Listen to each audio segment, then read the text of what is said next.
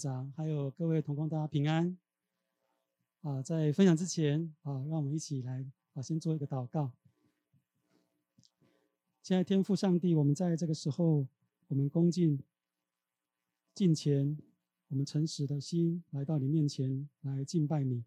主，求你的圣灵全然掌权在我们当中，用我们每一个人的心跟耳。我们在这个时候啊，将以下时间。交托在你的手中，求你与我们同在。我们这样子祷告、祈求，乃是奉主耶稣基督的名，阿门。啊，各位同工，大家平安。啊，今天啊有机会受用务部的邀请，来分享自己在过去在张基服务这段时间，还有过去的一些信仰的体会跟啊心得，哈，见证跟心得。那我今天来跟大家分享这个题目，叫做“合神心意的服饰”。呃，首首首先，我先啊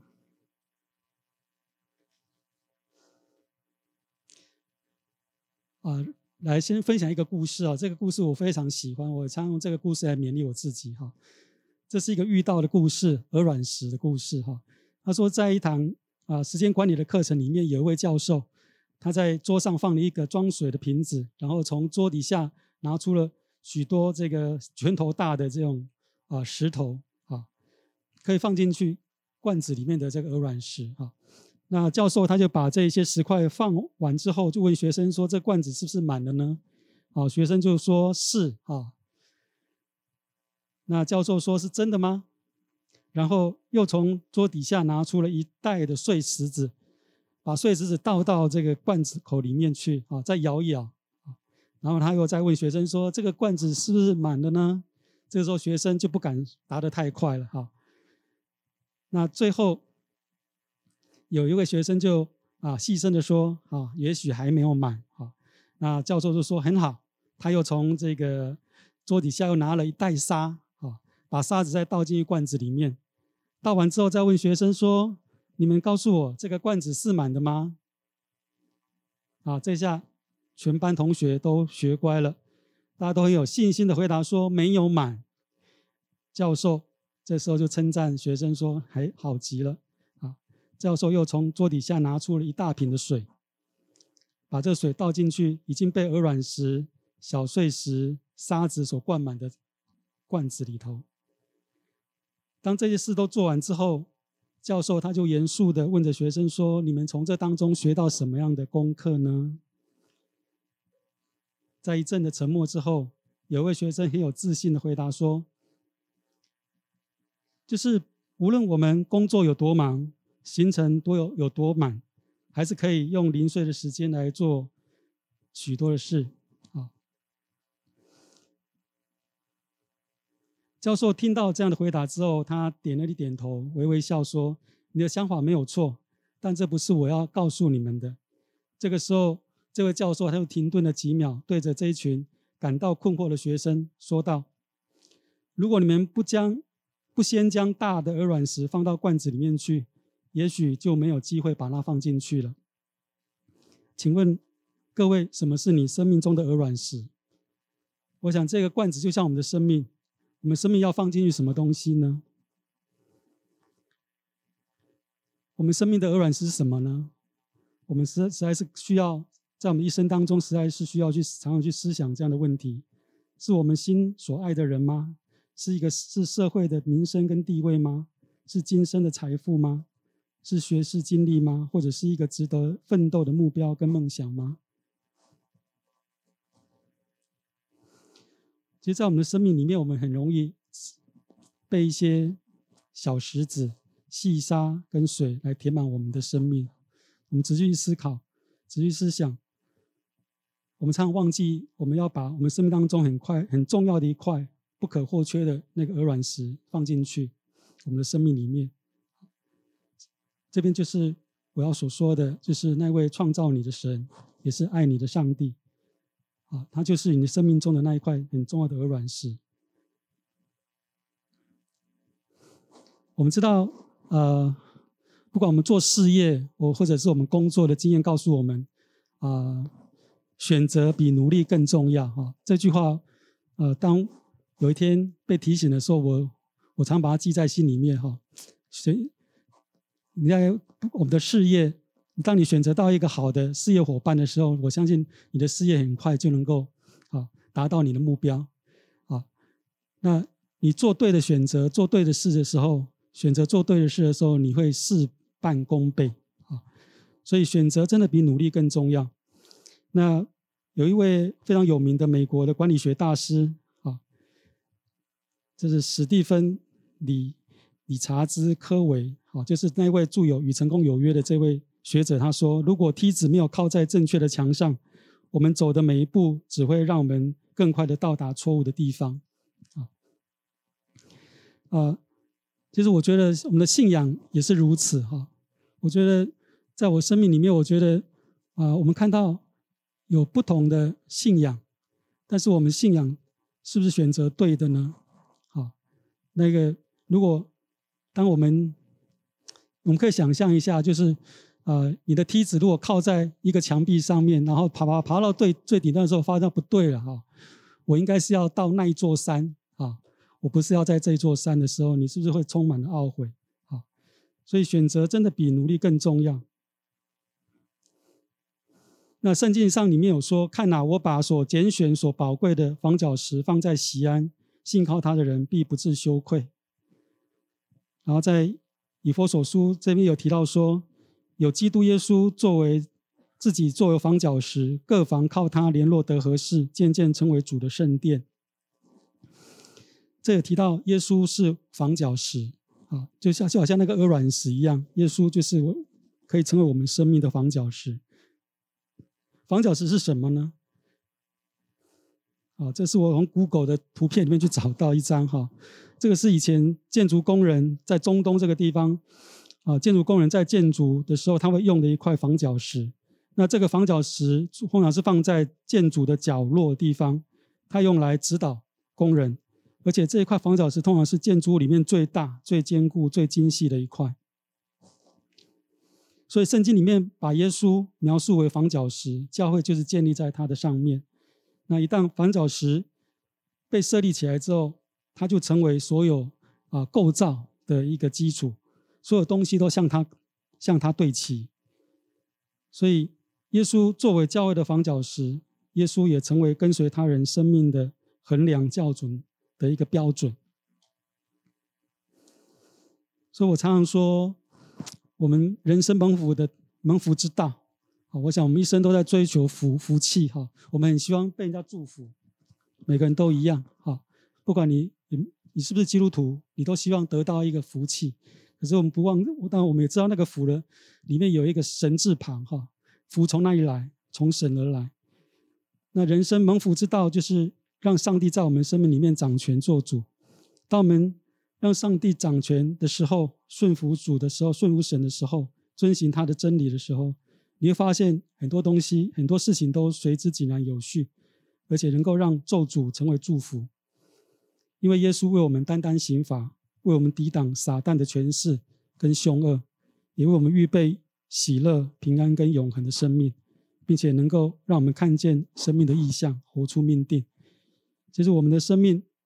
神在每个人生命里面都有一个命定，只是我们有没有找到那个命定，还是我们只是想靠自己，不愿意在神里面得到这样的领受这样的生命意象。今天的主题提到合神心意的服的侍奉，侍奉有三种哈，这边提到有三种侍奉，一种叫做生命的侍奉，一种叫做圣所的侍奉，一种是万民的侍奉。生命的侍奉就像保罗一样。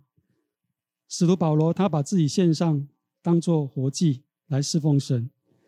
圣所侍奉就像旧约的祭司、立位人一样，是神所拣选特别的侍奉者。如果在现在来看，就是像牧师、长老、执事、小组长或者是侍奉人员。万民的服饰就像耶稣一样，耶稣在家庭、在社群、在职场当中传福音、服侍众人，使众人蒙恩得救。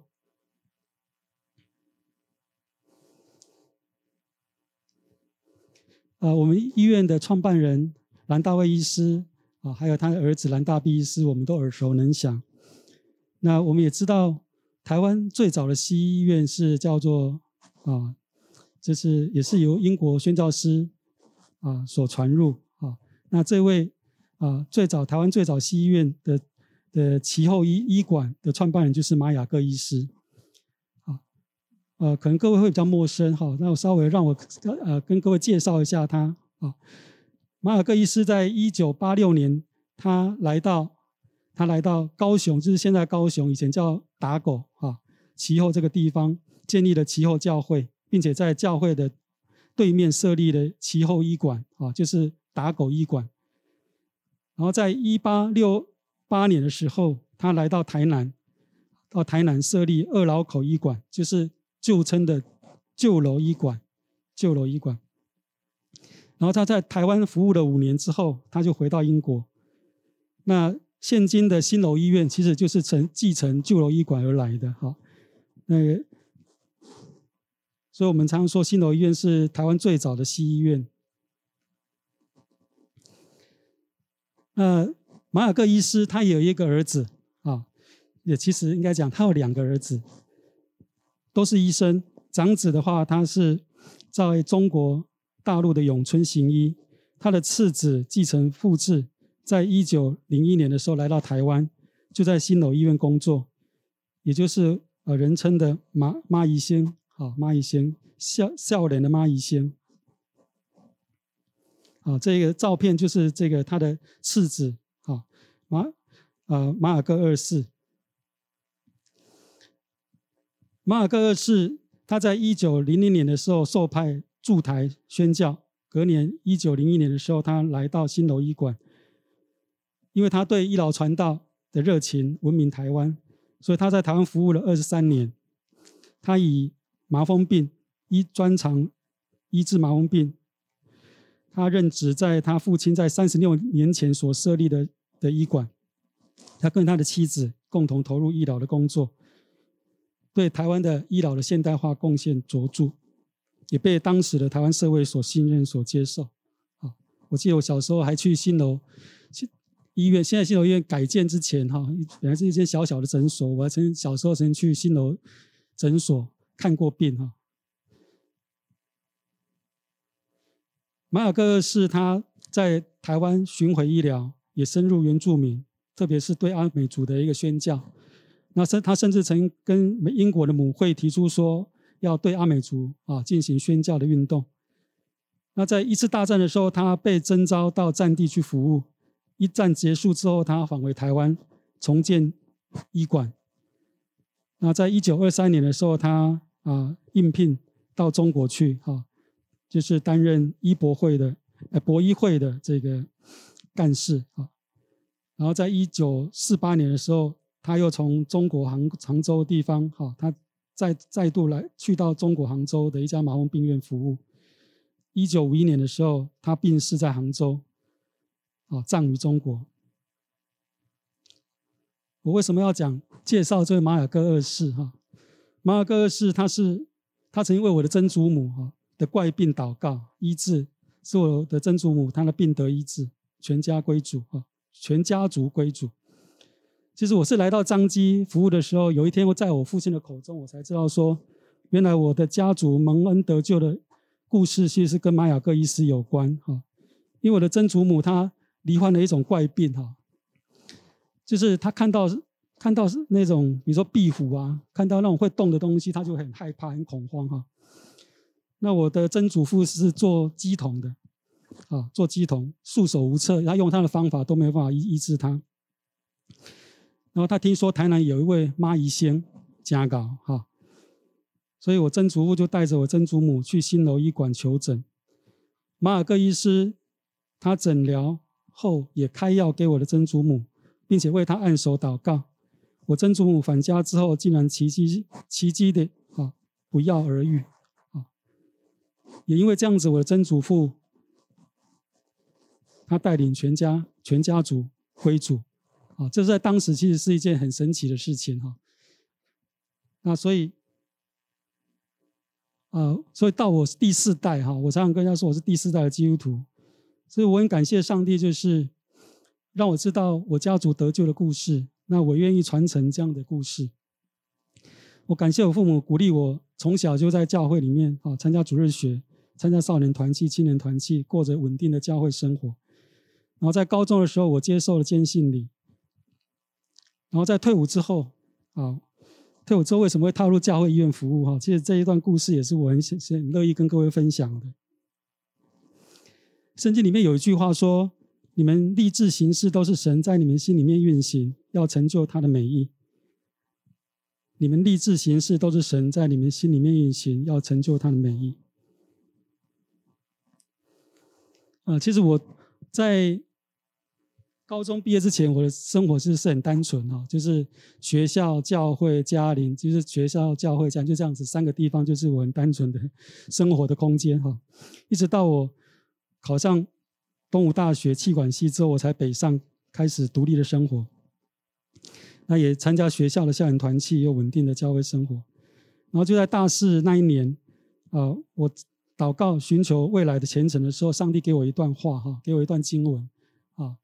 有人说这个叫 Rhema 哈，就是一段特别的经文，对你来说有特别意义的一段经文哈。其实我们各位有时候你在读经的时候，有一段经文给你很大的感动，那一段也是上帝给你的 Rhema 哈。上帝就给我这段经文，就是一在耶利米书先知说的，在基列岂没有乳香，在那里岂没有医生？我的百姓为何不得痊愈呢？也因此这句话，我就很清楚说，我将来希望能够到教会医院里面服务。所以我就开始想要去考医管所哈，各位想象一下，三十几年前那时候医管所还不是很流行哈。以前三三四十年前，气管所、气气研所、气管所很多哈，但是很少，我们同学界很少人说要去读医医管所的啊。那我就去投考中国医药学院的医管所哈，这是我的第一志愿啊，但是却高分落榜，差零点六分哈，意外落榜。但是很奇怪，就是我却考上了一个不是我心目中的学校，就是淡江管科所。那上帝让我在管科所的期间，让我有机会去拜访当时彰基的副院长、行政副院长王阳明先生，就是写那一本《穷的只剩下钱》的那位王阳明牧师哈。我就请教他怎么写医管论文。他也给我很具体的建议，叫我叫我跟我说，医管论文写的差不多了，不用写，你还是写你的那个财务管理的论文啊。所以后来在他指导之下，我我转了向啊，转向开始开始拼大四的这个论文。那因为啊、研究所毕业之后，我就啊、呃，就是成为预预备军官，然后就去那个陆军部校受训，然后在部校受训期间啊、知道。成功岭有在争这个教育排长，啊，教育排长都是都是从部校去挑这玉官啊。那人家说那时候我就想说，我不要到外岛服务哈，因为听说外外岛哈这个也很孤单哈，所以我就想说，那我来我我到成功岭来当教育排长好了啊，那很顺利的甄选通过。然后就在当兵一年半之后，即将要退伍之前啊，在在军中的那个。这个这个呃集合呃这个休闲室里面看到《青年日报》哈、有张基招募的广告哈、招备招募储备主管的广告，然后我就寄出我人生第一份的履历履历表哈、人生的第一份，所以在一九九一年的时候八月十五号进入张基会计部服务哈、各位看到这边有一张这个我还留着当时人事部给我的这个录取通知哈。不会看得很新奇，我觉得以前看到看到，我相信现在当时已经已经有用那个电脑打字了哈。各位看到这个都是电脑打字的，还要加上手写这样子哈。那其实我觉得这个他告诉我六月一号要上班哈，可是我为什么拖到八月十五号啊？其实这中间还中间还有一段故事，就是我曾经一度动摇啊，我的我的舅舅叫我去考新。新银行当时银行开放哈，叫我去考新那个银行，去应征新新银行。但是在这过程当中，上帝还是把我再带回来到到到彰基哈。那实在是很奇妙，我觉得这段这段过程，我也常常想思想上帝为什么把我带到这个地方来。那其实我觉得我们在彰基服务这三十年来，我觉得彰基就是一个大的团契。他让我在这个地方成长，让我在这边蒙福，啊，其实我觉得我们每一个人进入彰基，彰基里面虽然有很多团契啊，其实我觉得彰基就是一个大的团契，可以让我们在这里在这个地方蒙恩得救，我们在这里能够有被造、被装备、被啊造就的机会，然后在这里学习怎么爱人，怎么样学习效法基督、谦卑服侍，并且能够传扬基督、荣神益人。啊，所以我到彰基之后，我就参与医务团契的服侍。啊，其实当时医务团契，呃，人数也不多了哈，不多。啊，我们都在六楼那个中华路六楼真聚会。那医务团契在一八九一一九八七年更早之前就成立了哈。其实应该这样说，就是一八九七年的时候，由护士团契跟医师团契合并，合并成为医务团契。那创会的院会长就是杨仁惠姐妹哈。那副会长就是许春发主任哈，我们他那个啊，那其实团契更早渊源其实是比一九八七年更早啊。那团契的使命就是领人归主、生命造就、生活关怀，并且用祷告、生命见证来荣耀神。那幼团契的活动啊，接着机会跟大家分享，在这一段幼团契啊的这个活动的。的内容大概有哪哪有哪有有哪一些哈？我们有针对啊为新工来服务服侍，然后也有小家的聚会、团契的祷告会，还有病房的探访，还有敬拜赞美小组。啊，我们团契同工都是一群自发性的，不管是基督徒、慕道友都可以来参加的一个一个一个啊团体啊。然后在用部的支持协助之下啊，我们。有稳定的这个聚会，那我们有一个目标，就是希望能够跟我们的新工分享，所以我们每年都会办两梯。哈，在疫情之前，我们几乎是每年两梯的这个新工的迎新会的服饰。哈，那这个是呃二零一九年疫情前的哈的两场哈，特别把它留下来。这个这个当时带着我们新工一起去啊两天一夜的迎会，在当中啊就是。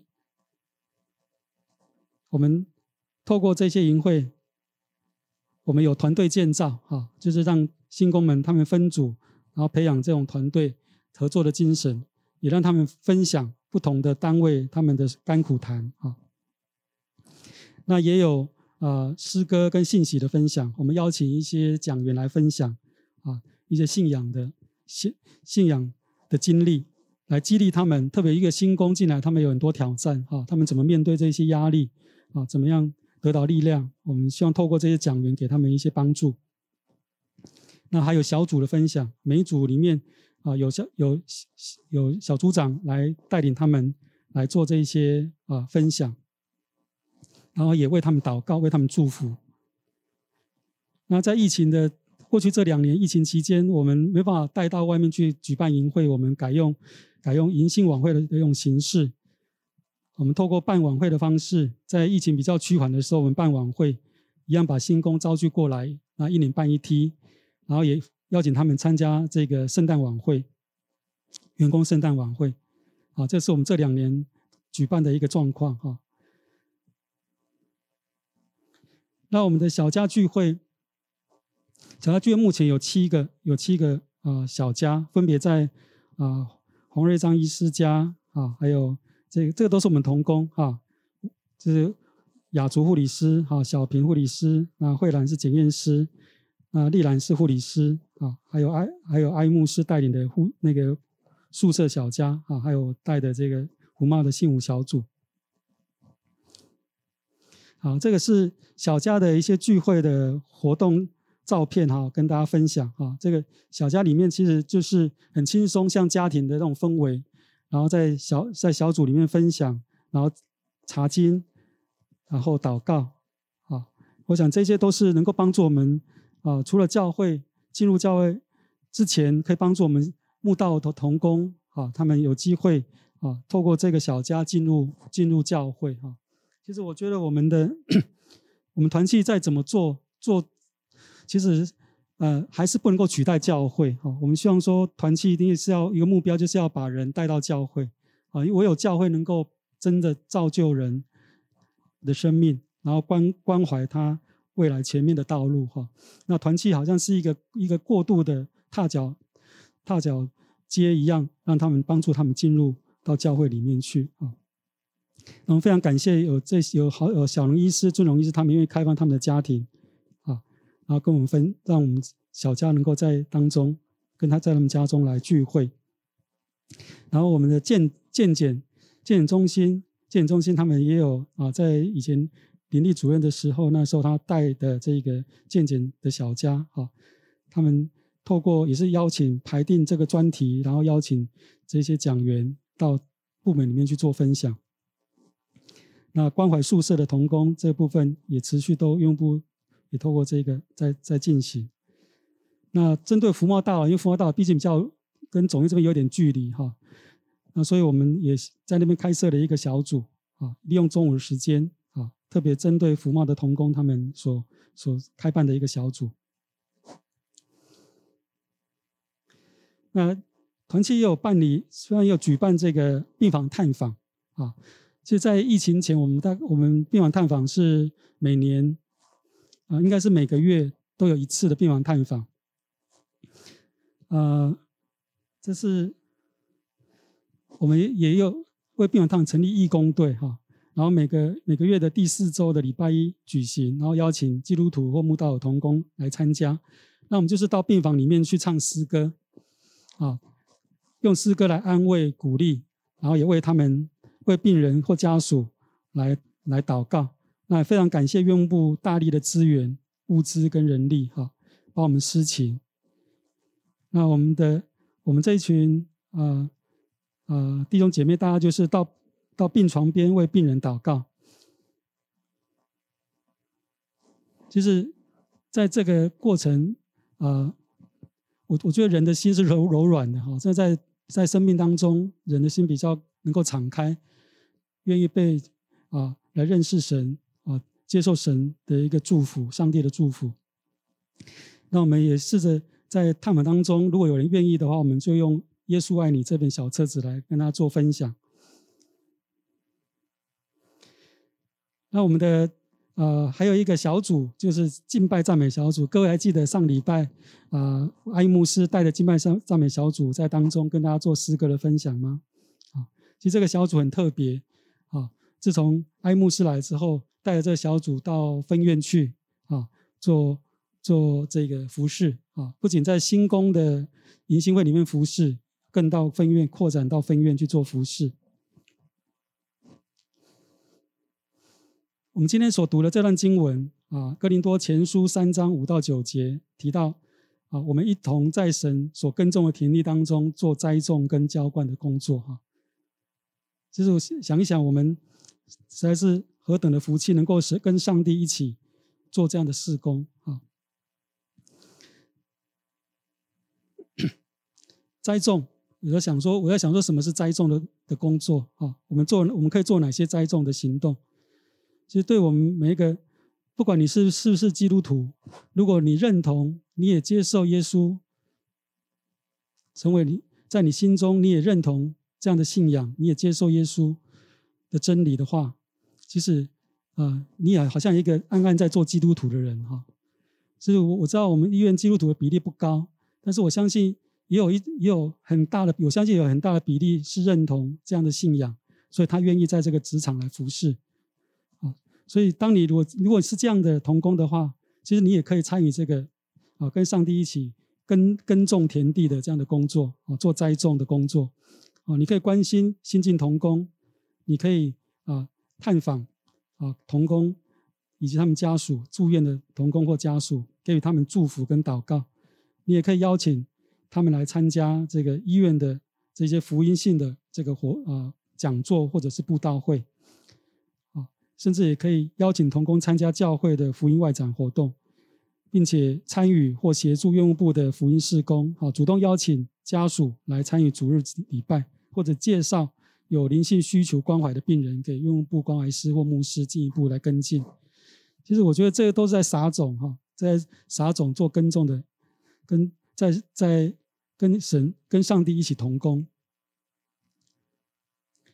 那浇灌的，我们有可以做哪些浇灌的行动呢？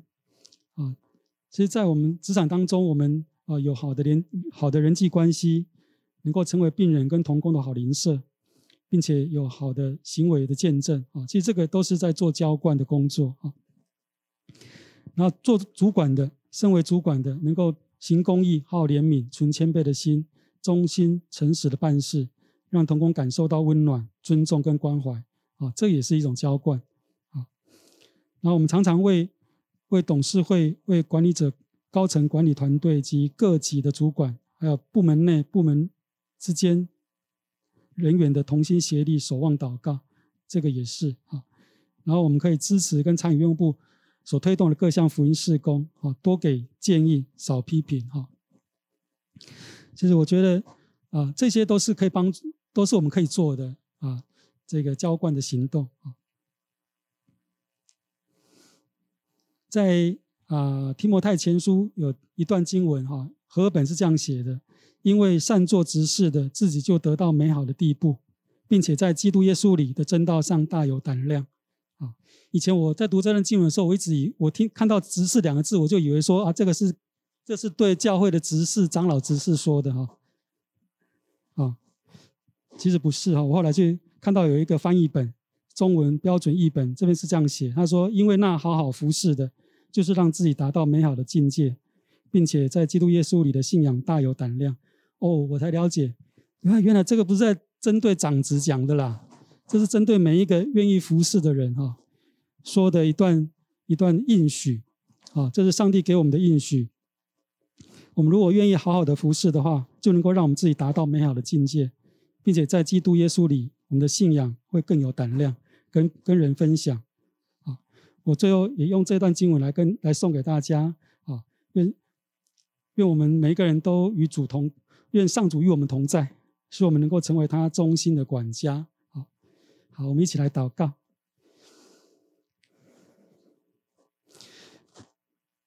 现在天父上帝，我们在面前，我们知道耶稣说：“我来。”乃是要服侍，乃是要服侍人，而不是被人服侍。主，我们愿意学习像耶稣一样，我们成为一个服侍别人的人。